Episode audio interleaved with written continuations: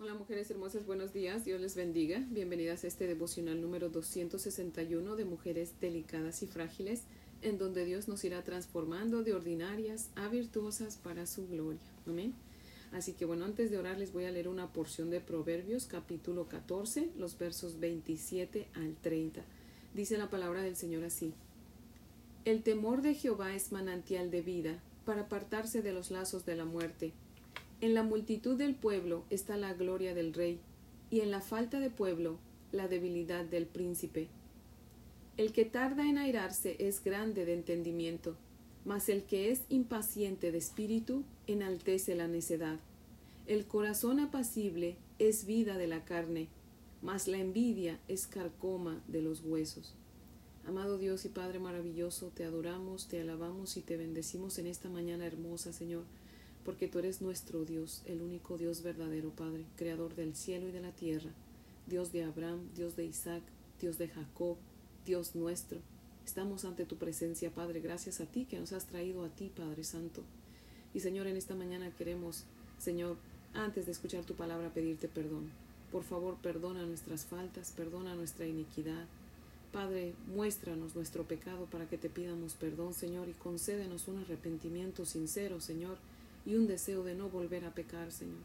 Ayúdanos, Padre, te lo rogamos. Asimismo, Señor, te pedimos, Señor, que nos hables y que por favor derrames, mi Dios amado, temor sobre de nosotras, Señor, para que sepamos distinguir, Señor, entre lo bueno y lo malo, Señor, y decidamos no hacer lo malo, Señor, y decidamos hacer lo bueno, Padre. Por favor, ayúdanos a apartarnos del mal, Señor. Ayúdanos a hacer las cosas que tú bendices, mi Dios amado por favor, ayúdanos a ser lentas para enojarnos, Padre. Danos un corazón apacible, mi Dios amado. Concédenos un carácter dulce, Padre mío, por favor. Te rogamos, Señor, y te pedimos todo esto en el nombre de Jesús, tu, único Hijo, y por sus méritos y para su gloria, Señor. Amén, Padre fiel. Bueno, mujeres hermosas, si tienen su Biblia, les invito a que la abran conmigo en Éxodo, Éxodo capítulo 34, versos del 10 al 26. Éxodo 34 del 10 al 26, pero vamos a leer desde el verso 5 mejor para poder entrar en contexto. Éxodo 34 desde el verso 5, pero nada más vamos a, vamos a estudiar los versos del 10 al 26. Dice la palabra del Señor así en el verso 5. Y Jehová descendió en la nube y estuvo allí con él, proclamando el nombre de Jehová, y pasando Jehová por delante de él, proclamó, Jehová, Jehová, fuerte, misericordioso y piadoso, tardo para la ira y grande en misericordia y verdad, que guarda misericordia a millares, que perdona la iniquidad, la rebelión y el pecado, y que de ningún modo tendrá por inocente al malvado, que visita la iniquidad de los padres sobre los hijos y sobre los hijos de los hijos hasta la tercera y cuarta generación. Entonces Moisés apresurándose bajó la cabeza hacia el suelo y adoró, y dijo si ahora, Señor, he hallado gracia en tus ojos, vaya ahora el Señor en medio de nosotros, porque es un pueblo de dura cerviz, y perdona nuestra iniquidad y nuestro pecado, y tómanos por tu heredad. Y él contestó, He aquí yo hago pacto delante de todo tu pueblo, haré maravillas que no han sido hechas en toda la tierra, ni en nación alguna, y verá todo el pueblo en medio del cual estás tú, la obra de Jehová, porque será cosa tremenda la que yo haré contigo. Guarda lo que yo te mando hoy.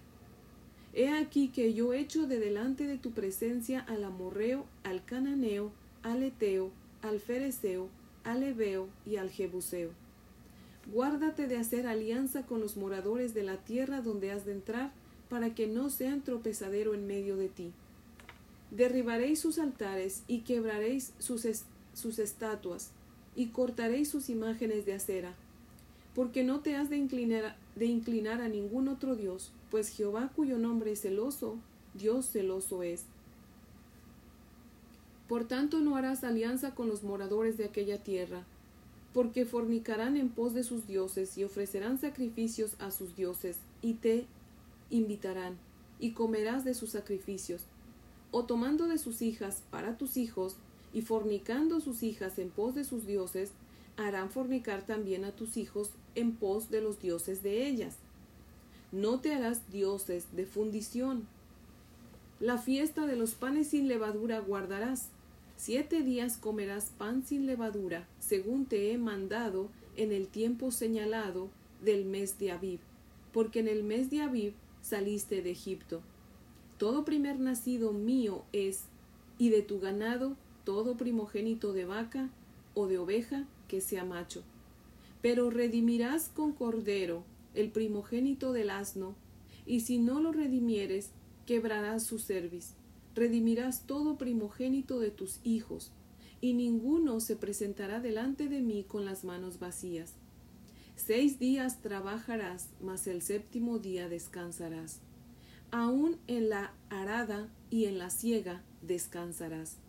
También celebrarás la fiesta de las semanas, la de las primicias de la siega del trigo, y la fiesta de la cosecha a la salida del año. Tres veces en el año se presentará todo varón tuyo delante de Jehová el Señor, Dios de Israel, porque yo arrojaré a las naciones de tu presencia y ensancharé tu territorio, y ninguno codiciará tu tierra cuando subas para presentarte delante de Jehová tu Dios tres veces en el año. No ofrecerás cosa leudada con la sangre de mi sacrificio, ni se dejará hasta la mañana nada del sacrificio de la fiesta de la Pascua.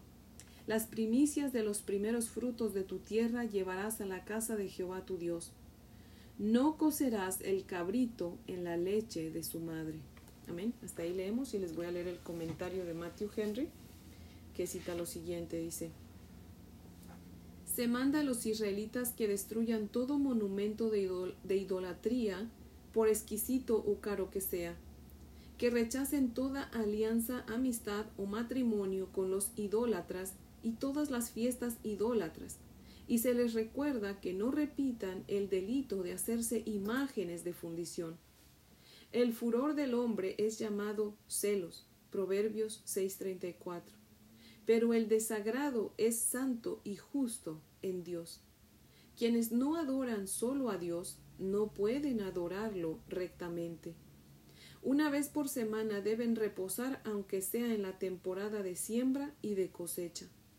Todos los negocios del mundo deben dar lugar al reposo santo. Aún la ciega prosperará para mejor por la observancia sagrada del día de reposo en la temporada de la cosecha. Debemos demostrar que preferimos nuestra comunión con Dios y nuestro deber para con Él antes que los negocios o la alegría de la cosecha. Tres veces al año ellos debían presentarse ante el Señor Dios, el Dios de Israel. Canaán era una tierra deseable y los pueblos vecinos eran codiciosos. Pero Dios dice, ninguno codiciará tu tierra. Controlemos todos los deseos pecaminosos de nuestro corazón contra Dios y su gloria y, entonces, confiemos en que Él controle todos los deseos pecaminosos en el corazón de otros en contra de nosotros. El camino del deber es el camino de la seguridad. Quienes se aventuran por él nunca pierden. Aquí se mencionan tres fiestas. Número uno, la Pascua, que recuerda la liberación desde Egipto. Número dos, la fiesta de las semanas o fiesta de Pentecostés. Agregada a esta está la ley de las primicias. Número 3. La fiesta de la cosecha o fiesta de los tabernáculos. Hasta ahí llegamos. fin de la cita. En el verso 10, Dios contesta la oración de Moisés. Dios le dice que sí va a estar con ellos, que va a hacer un pacto con ellos y que hará maravillas.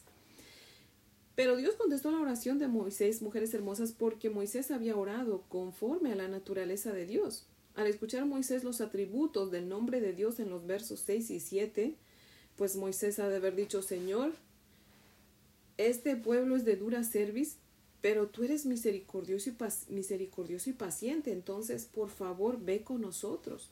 Perdona nuestros pecados, Señor, porque tú eres perdonador, ¿verdad? Y haznos tuyos, haznos propiedad tuya. Amén. Estaba consagrándose él y estaba consagrando al pueblo a Dios, ¿verdad?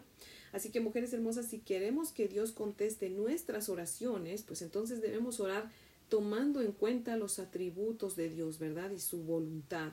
Y en el nombre de nuestro Señor Jesucristo, ¿verdad? Dado que es por Cristo que Dios puede contestar nuestras peticiones, porque Cristo hizo méritos para que Dios nos pueda contestar nuestras peticiones. Nosotras no tenemos ningún mérito, ¿verdad? Pero nuestro amante redentor Jesucristo sí lo tiene, ¿verdad? Y es por Él que Dios puede contestar nuestras peticiones. Amén. Por eso es que siempre decimos en el nombre de Jesús, ¿verdad?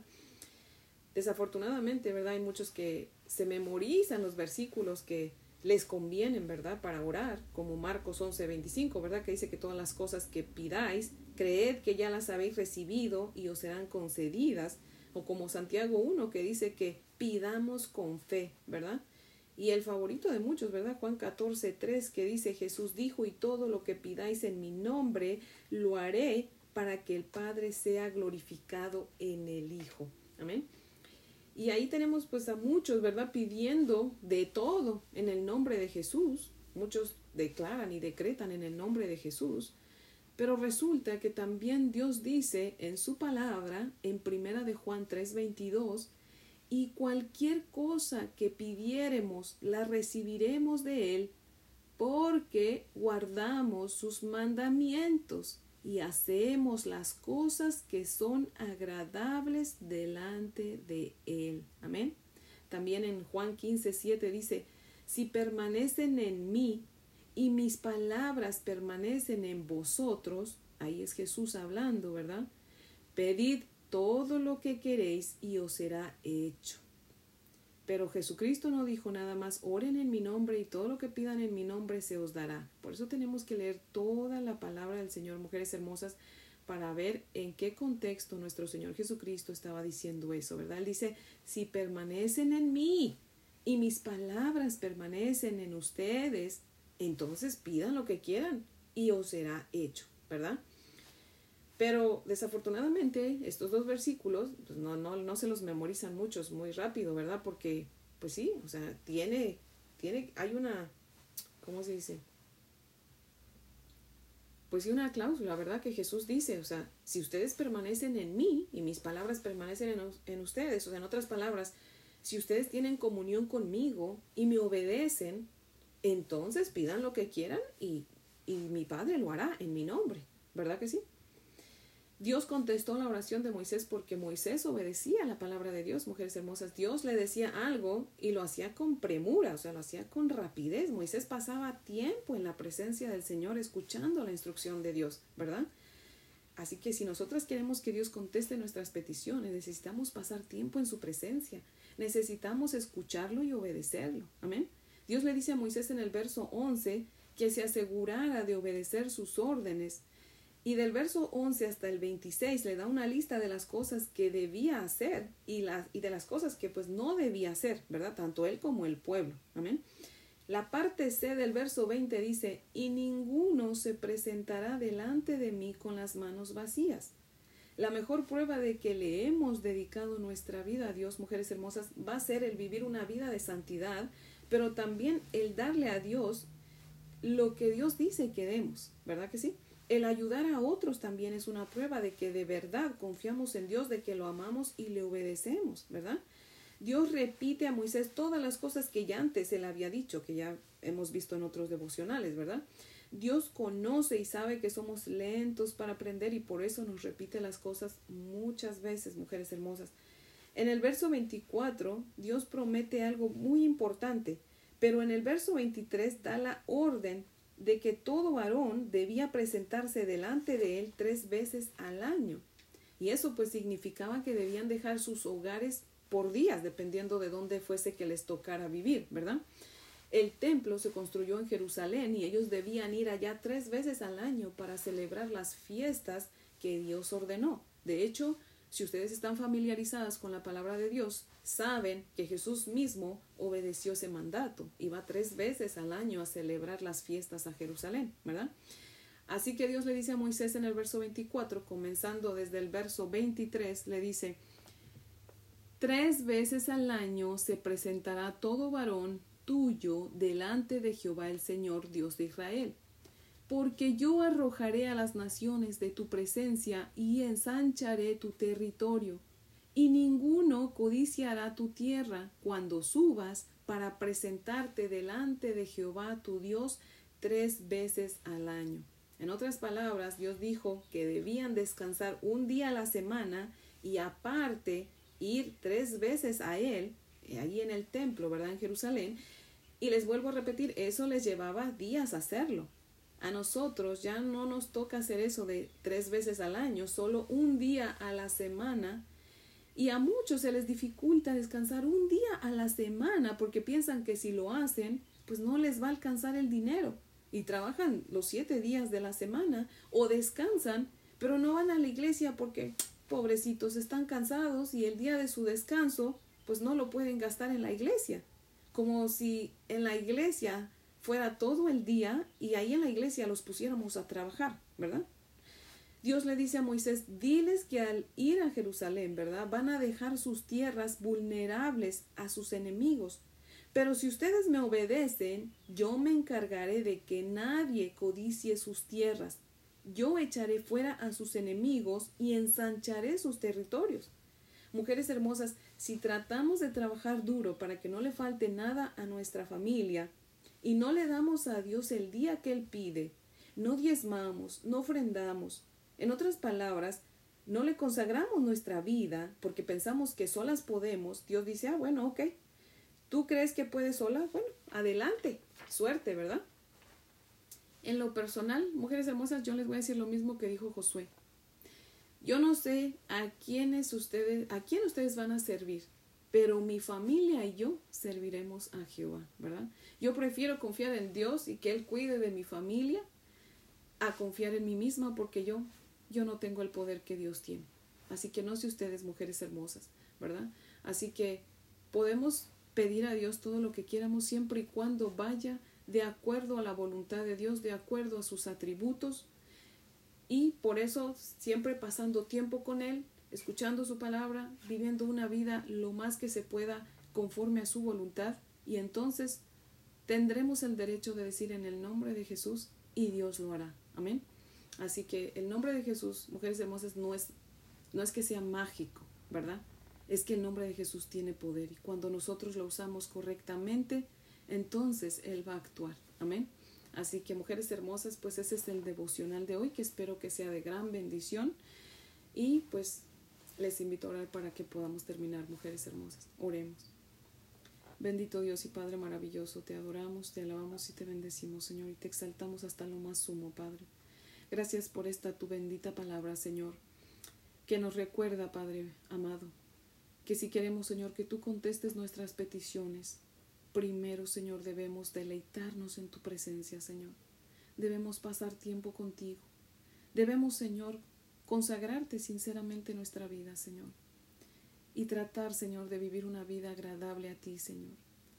Padre, tratar siempre de ser mujeres conforme a tu corazón, que te agrademos, que estemos de acuerdo con lo que tú dices, Señor.